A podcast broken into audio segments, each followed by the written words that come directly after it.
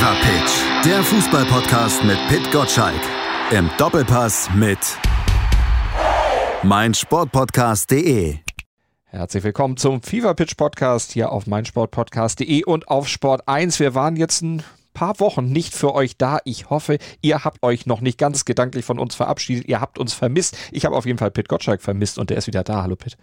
Du hast äh, mich vermisst, obwohl du Urlaub hattest. Äh, du hast äh, deinen Jahresurlaub gefeiert und ja. hast mich hier mit der Arbeit bei Sport 1 äh, zurückgelassen. Wir müssen da einfach auch mal die Wahrheit aussprechen. Ja, drei Tage Urlaub über die gesetzlichen ja, Feiertage. Genau, also, die gesetzlichen Feiertage. Mein Urlaubsanspruch sind gesetzliche Feiertage. und den Samstagvormittag, bevor die Bundesliga losgeht. Selbstverständlich. Da irgendwann muss ich ja auch mal meine Kinder so ein bisschen äh, betreuen. Ne? Das, äh, aber das ist dann. Äh, erkennen Sie den Papa noch, so viel wie du arbeitest? Ja, weil sie können ja auch in mein Homeoffice gerne reinkommen. Die Tür ist ja, ist ja immer offen. Hast du, hast du zu Hause ein Tonstudio, das du Homeoffice machen kannst? Ja, ich habe ein Tonstudio. Ich habe hier meinen Computer mit einer Monitorwand vor mir, dass ich alles sehen kann, alles verfolgen kann, dass ich von hier aus alles im Blick habe und natürlich mein hervorragendes Mischpult. Und, da und wo hängt das Porträt von mir in deinem Büro?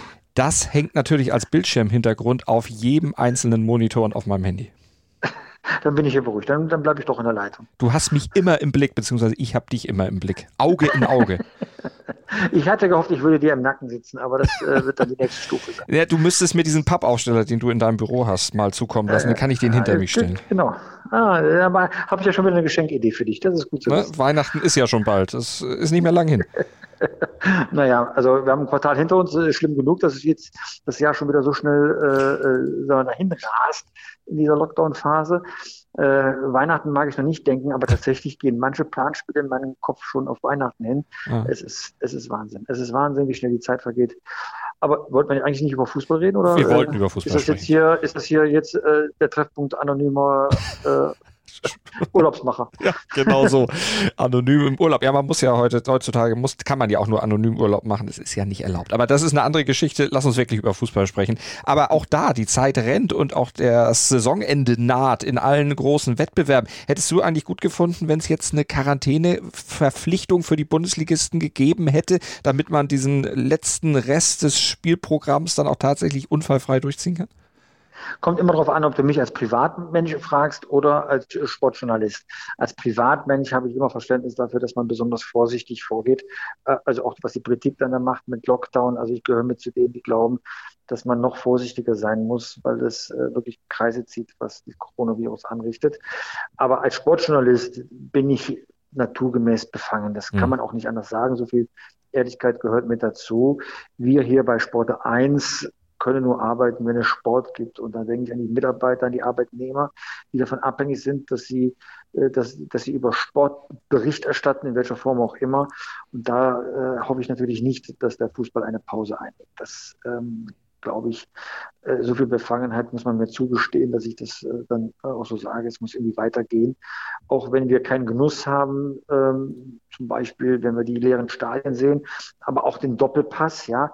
Äh, den Doppelpass, den wir senden, ist ja nicht der Doppelpass, wie wir ihn kennen, mit Publikum im Hotel Hilton, am Flughafen, mit Band, mit äh, Zuschauern und dieser besonderen Palmenatmosphäre in der Lobby, sondern es ist aus einem Studio raus, Sicherheitsmaßnahmen, ja, wir hätten es auch gerne mehr Remi-Demi dann im Hilton, aber es geht halt nicht. Mhm. Das ist unser Zugeständnis. Und wenn die Bundesliga pausiert, könnten wir noch nicht mal das machen. Also deswegen glaube ich, ähm, dass ich ho hoffen darf, ähm, Fußball muss weitergehen. Fußball muss weitergehen. Unter der Woche lief Fußball. Es lief viel Fußball, es lief europäischer Fußball und es lief Fußball mit deutscher Beteiligung. Gestern zum Beispiel ein ziemlich klasse Spiel, wenn man mal als Neutraler drauf geguckt hat und äh, sich über fünf Tore insgesamt gefreut hat. Bayern gegen PSG. Ja, das war ein schönes Spektakel und vor allem eine Seltenheit, dass die Bayern ein Champions League-Spiel mal verlieren. Ja. Ähm, äh, so, das äh, war erstmal überraschend und dann vielleicht doch nicht überraschend, wenn natürlich Robert Lewandowski fehlt, wenn Serge Gnabry fehlt. Die Bayern haben sich viele Chancen erarbeitet, aber nicht reingemacht. Ja, deswegen sind das beides Stammspieler, weil sie in der Lage sind, äh, aus einer halben Chance dann doch ein Tor zu machen, gerade Lewandowski. Äh, insofern äh, wird es ein schweres Stück Arbeit am Dienstag im Rückspiel, weil drei Tore auf eigenem Platz zu kassieren, muss man erstmal aufholen. Einerseits, aber andererseits traue ich den Bayern auch zu, dass sie plötzlich auswärts 2-0 gewinnen. Ähm, also da ist das letzte Woche noch nicht gesprochen, aber die Wahrscheinlichkeit, dass der Titelverteidiger ausscheidet aus der Champions League, ist doch sehr hoch. Aber nicht nur deswegen, weil Lewandowski nicht da war und nicht getroffen hat, sondern weil die hinten bedingt abwehrbereit sind. So, äh, also die Bayern haben definitiv ein Abwehrproblem. Sie haben deswegen ja auch eine wichtige Entscheidung getroffen, dass Boateng den Verein verlassen muss und dass Upamecano aus Leipzig kommt. Man erhofft sich dort mehr Spritzigkeit, mehr Standfestigkeit und man sieht ja auch an den Toren, dass das dringend notwendig ist. Mhm.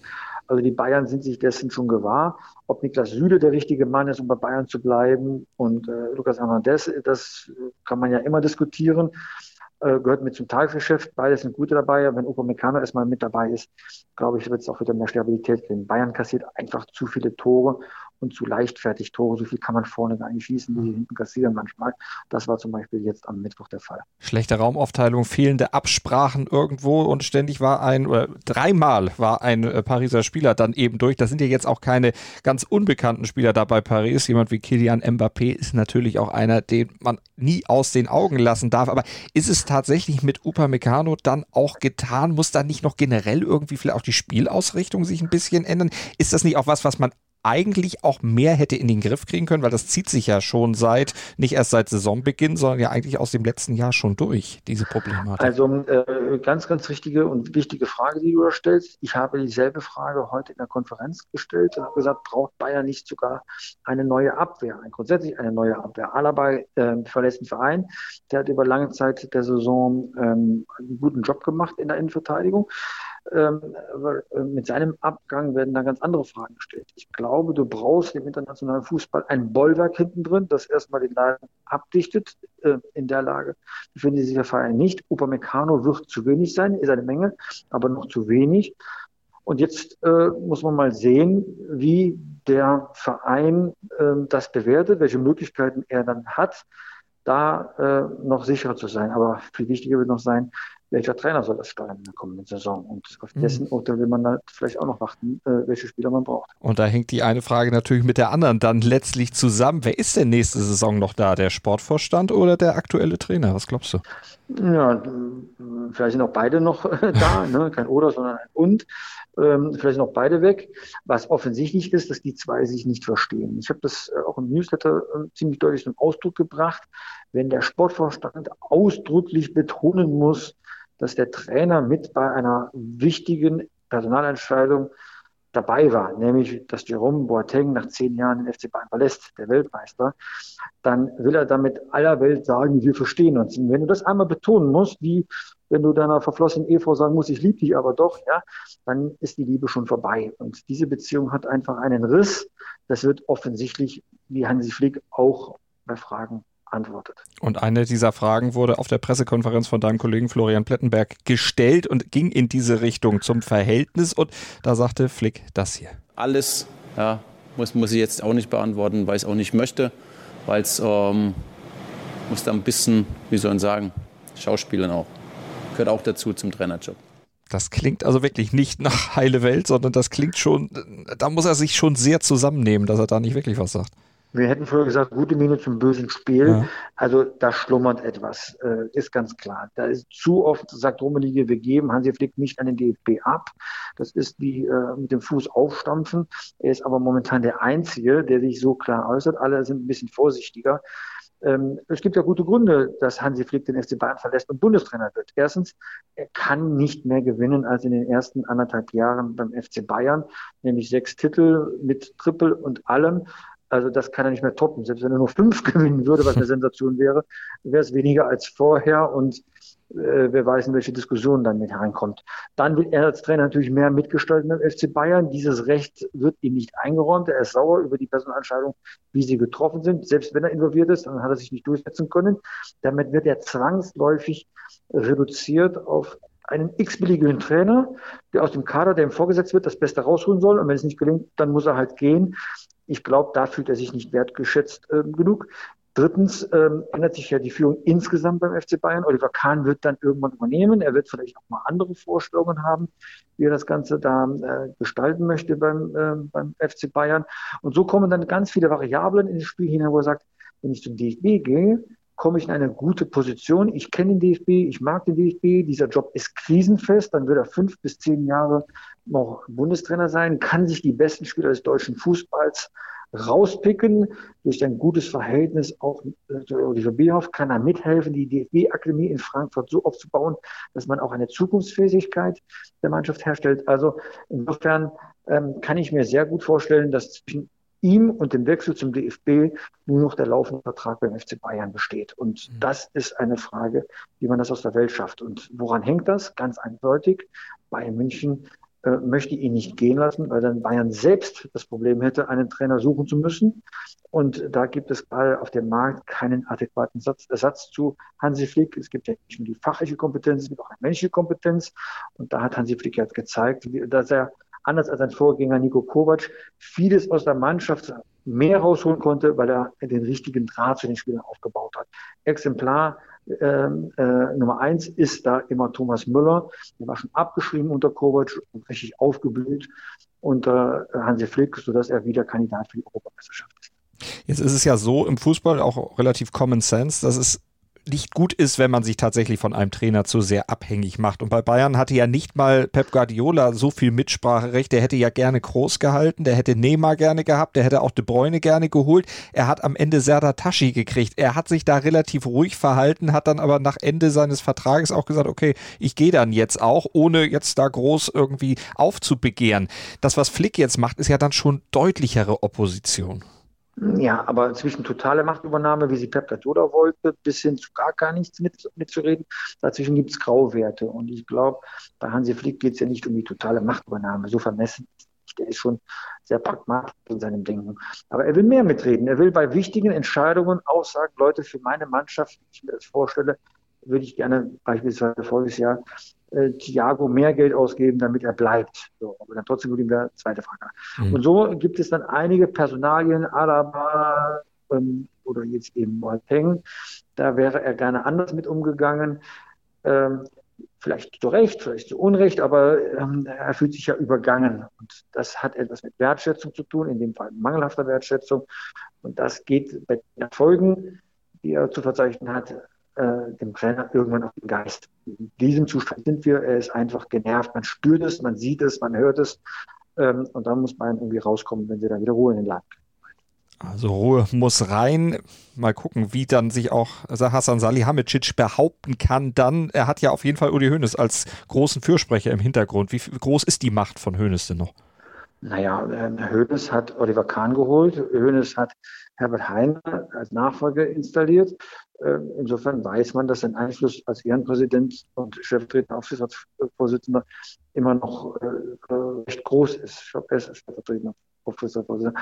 Auf jeden Fall Mitglied da in diesem Gremium. Er hat da genug Leute, die ihm da ähm, hörig sind, will ich nicht sagen, aber zumindest ihm zuhören. Also ähm, der Einfluss ist noch groß, auch wenn es nicht das Tagesgeschäft betrifft.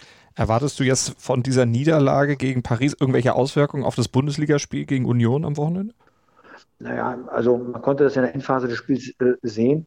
Da ist jetzt eine Wut entfacht in der Mannschaft. Ich kann mir vorstellen, wenn die Kräfte reichen, dass sie sich da austoben. Aber wollen ist das eine, können das andere. Mhm. Du musst halt jemanden haben, der die Tore schießt. Und das hat gefehlt. Hat nur zwei Tore gereicht gegen Paris. Da brauchst du halt einen Vollstrecker. Jetzt rächt sich dann vielleicht doch, dass Choupo-Moteng nicht die Liga hat, um ähm, Lewandowski vollwertig zu ersetzen. Aber du kannst ja keinen größeren nehmen, der unzufrieden ist, wenn er nur zweite Wahl ist bei Lewandowski. Ja, jetzt äh, erlebt vielleicht Bayern äh, eine Schwächephase, nicht in der Bundesliga, aber doch sicher in der Champions League. Hey, Malte Asmus von meinsportpodcast.de hier. Ab März geht's weiter mit unseren 100 Fußballlegenden. Staffel 4 bereits. Freut euch auf Zlatan Ibrahimovic, Michel Platini, Cesar Luis Minotti, Paolo Maldini, um nur mal vier zu nennen. Und bis wir mit der vierten Staffel kommen, hört doch einfach nochmal rein in die bisherigen drei Staffeln. Ronaldinho, Sepp Meyer, Gary Lineker, Lothar Matthäus und viele weitere warten da auf euch. 100 Fußballlegenden Jetzt. Überall, wo es Podcasts gibt. Dann gucken wir auf Borussia Dortmund, weil wir über Schwächephasen sprechen. Da war es ja in den letzten Wochen auch sehr zäh bei der Borussia. Da gab es in den letzten vier Bundesligaspielen zwei Niederlagen, ein Sieg und ein Unentschieden. Und jetzt eine Niederlage unter der Woche gegen Manchester City. Aber eine Niederlage, für die sie viel Applaus gekriegt haben, zu Recht? Ja, also wie schlimm ist das denn, dass man schon Applaus kriegt für eine Niederlage? Ja, rein rechnerisch ist das, ist das wohl schon so. Man hat auswärts ein Tor geschossen, 1 zu 2, finde ich, ist ein gutes Ergebnis. Man ging ja vorher davon aus, dass man 0-3, 0-4 abgeschlachtet wird in Manchester. Heißt immer noch nichts, weil so ein richtiges Heimspiel hat man ja nicht vor, vor 80.000 Zuschauern in Dortmund, äh, um dann noch ein Fakt X da, da, mehr ins Gefecht zu bringen. Ähm, ja, Dortmund ist die Luft raus. Vielleicht schaffen sie es gegen große Mannschaften. Das war ja oft so. Gegen kleine Mannschaften oder in wichtigen Spielen wie gegen Frankfurt lassen sie federn. Und dann bist du in der Situation, wie du jetzt bist. Zehn Saisonniederlagen in der Bundesliga.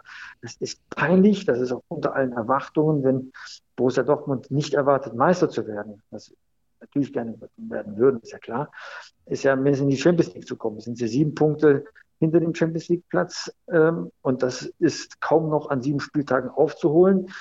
Da ist wirklich Dampf äh, äh im Kessel, das kann man nicht anders sagen da wird sich Borussia Dortmund einiges überlegen müssen, was da zu ändern ist. Und auch die Europa League ist ja noch nicht abgesichert. Jetzt geht es am Wochenende gegen den VfB Stuttgart, der da mit einem Sieg gegen Dortmund dann sogar nochmal richtig Druck machen könnte, bis auf einen Punkt an die Dortmunder rankommen könnte.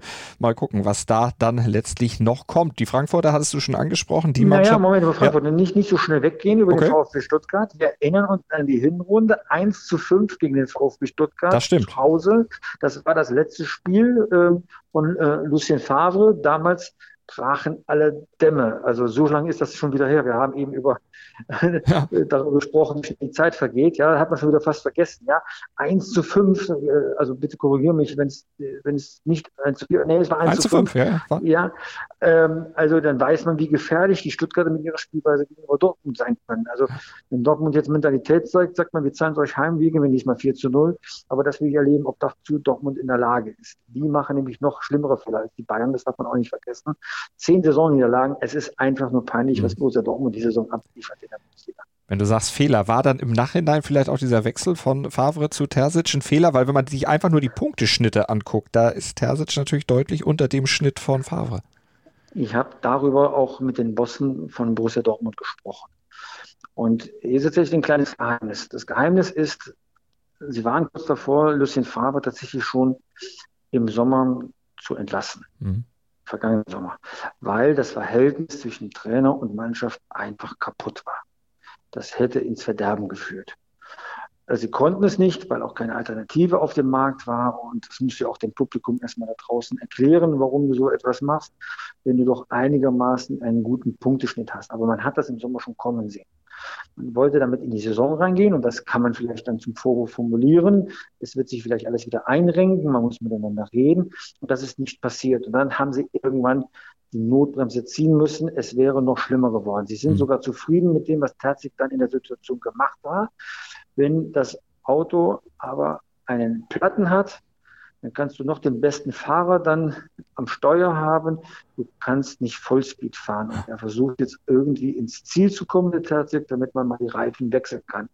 Deswegen fällt eigentlich ähm, das vernichtende Urteil nicht auf den Trainer. Es ist tatsächlich die Mannschaft, die gesagt haben, naja, wir können nicht Vollgas fahren, dann lassen wir uns alle mal in unsere Sitze fallen und gucken gar nicht mehr auf den Straßenverkehr, der da draußen unterwegs ist. Uns egal, ob wir als äh, Vierter oder Fünfter ins Ziel kommen. Und das kann den Bossen nicht egal sein. Das ist die Situation, mhm. in der sich Borussia Dortmund beschäftigt. Hat weniger mit dem Trainerwechsel zu tun, davon sind sie überzeugt, dass der richtige Schritt war, sondern wie sich alle Passagiere an Bord eigentlich verhalten. Ich bewundere gerade, wie du dieses Autobild durchgezogen hast. Ich weiß auch nicht, was mir in den Sinn gekommen ist, aber Hammer. es war für mich gerade so passend, ähm, äh, um dir diesen komplexen Zusammenhalt ja. Äh, Zusammenhang einer Mannschaft dann auch mal nahe zu bringen, dass du es auch verstehst. Ich habe es jetzt endlich verstanden, tatsächlich. Mit Autos kannst du mich kriegen. Nein, aber ich fand es vor allem sehr bewundernswert, dass du das über mehrere Sätze hinaus und mit jedem Bild wurde das Auto noch, noch klarer. Also, Willst du damit sagen, dass ich normalerweise nicht weiß, was ich am Ende sage, wenn ich einmal angefangen habe? Das habe ich so nicht gesagt. Da drehst du mir jetzt das Wort im Mund rum. Das ist, äh, da hast du mich jetzt aber komplett missverstanden. Und ich sage auch nicht, dass du sonst immer quasi vor die Wand fährst mit deinen Sätzen. Das äh, würde ich dir äh, auch noch nicht ein Wort und du kommst ins Handschuhfach. Dieses Oh, hauaha. da gehe ich ganz schnell von diesem Thema weg und komme dann doch noch zu Frankfurt, weil äh, wir über die natürlich auch noch sprechen wollen. Da scheint ja trotz der Erfolge, die sie haben und auch trotz des Sieges zuletzt gegen Borussia Dortmund, ja, momentan so ein bisschen was auseinanderzufallen. Der Sportdirektor mit Hübner geht weg, äh, Freddy Bobic geht weg, der Sportvorstand. Geht dann auch der Trainer? Der hat eine Ausstiegsklausel über 7,5 Millionen, schreibt der Kicker heute. Ja, also wenn der Kicker das schreibt, äh, glaube ich auch sofort, äh, klug genug wäre Adi Hütter, das sich in den Vertrag auch reinschreiben äh, zu lassen.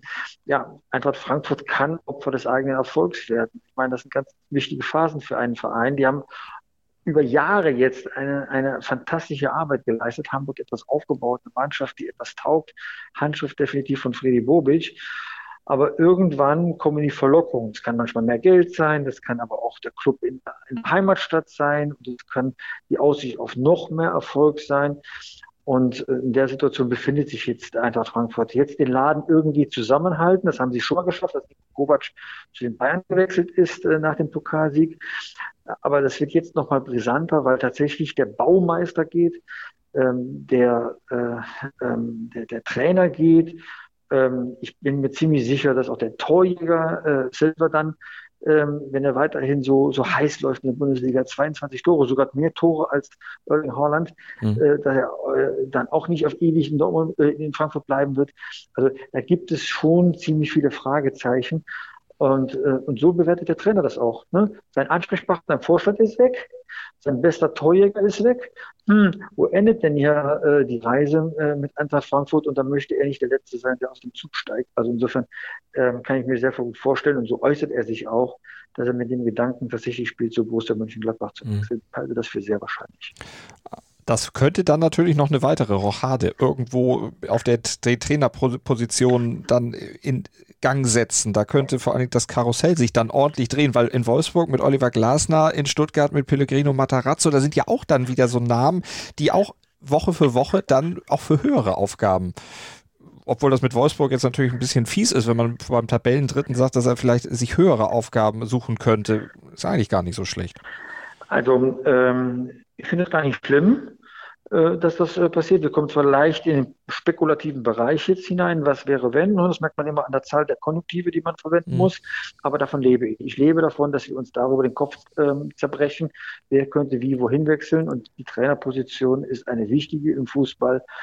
Die Leute kennt man, die sind wichtig für die Entwicklung einer Mannschaft. Ich finde das super, dass wir darüber spekulieren. Ich kann nur an Fakten da gerade ähm, wenig beistiften, äh, ähm, weil ähm, ich erstmal wachen muss, bis der erste Dominostein wirklich fällt. Ja. Nein, der erste ist gefallen mit Marco Rose zu Dortmund. Ob der zweite auffällt, dann kann es tatsächlich so losgehen, dass dann eine Menge Steine fallen. Aber das muss man jetzt nochmal abwarten. Aber ausschließen will ich dein Szenario nicht, das du gerade aufgezeigt hast. Also sind wir gespannt, werden wir natürlich weiter dann auch hier im Fever Pitch Podcast natürlich untersuchen. Im Fever Pitch Newsletter wird das Ganze natürlich auch dann von Pitt untersucht. Und im Doppelpass, was gibt es am Sonntag? Mhm. Ja, also wir werden tatsächlich mal einen Verein etwas näher beleuchten, der uns fasziniert, weil es eigentlich ein kleiner Verein ist, ein sehr beliebter Verein ist, in ganz Deutschland beliebter Verein ist, der mit konsequenter Arbeit von ganz unten sich etabliert hat, fantastischen Fußball spielt, nämlich Union Berlin. Wie der Berliner sagt, erster FC Union Berlin. Mhm. Äh, Oliver Hunert ist zu Gast und ähm, wir sind ganz gespannt, wie er uns sein Modell erklären will und vor allem, wie er verhindern möchte, dass Urs Fischer, sein Trainer, auch mit auf das Karussell steigt, das du gerade beschrieben hast. Da dürfen wir gespannt sein. Am Sonntag ab 11 Uhr, da geht es dann also mit oder um Union Berlin im Doppelpass auf Sport 1. Ja, und worüber wir nächste Woche sprechen, das wird dann in den nächsten Tagen natürlich entschieden, je nach Meldungslage ja, und je nach Champions League Rückenspiele, ne? Da ja, das natürlich. Wissen, ob klar. es eine deutsche Mannschaft im Halbfinale der Champions League geben wird. Dann Dienstag, Mittwoch sind die Spiele. Wir werden beides im Fan-Talk dann auch ausgiebig besprechen. Du warst ja auch schon mal zu Gast. Mhm. Und am Donnerstag, wenn wir unseren äh, Podcast machen, dann sind wir mit frischer Ware auf dem Markt. Dann sind wir nämlich schlauer. Vielleicht doch noch mal eine kleine Spekulation. Ich sage, einer kommt weiter von beiden. Ich sage aber nicht, wer. das ist heil, ja. Ähm, ich glaube tatsächlich, wer konkreter, dass Dortmund es schaffen kann. Ja, hätte ich jetzt in dem Fall auch gesagt. Nein, ich, ich, ich denke, okay, dann sage ich es mal anders. Dann sage ich mal, Bayern schafft das Wunder von Paris. So, was ist unser Wetteinsatz? Ich habe ich hab ein neues, ähm, einen neuen Wetteinsatz kreiert hier Okay. dieser Tage mit der Redaktion. Ich habe ähm, dem Kollegen die Töne für den Fanclub eine Aufgabe gestellt. Er sollte den Be Namen Chuck Norris äh, erwähnen. Dafür hat er zwei Flaschen Rotkäppchen-Sekt bekommen. Ich weiß nicht, ob das erstrebenswert ist, aber er hat sie jetzt auf dem Schreibtisch stehen. Und äh, wer von uns beiden recht hat, unser Wetteinsatz ist eine Flasche Rotkäppchen-Sekt. Das machen wir. Das machen wir. Ciao, ciao. Alles klar. Bis zum nächsten Mal. Tschüss.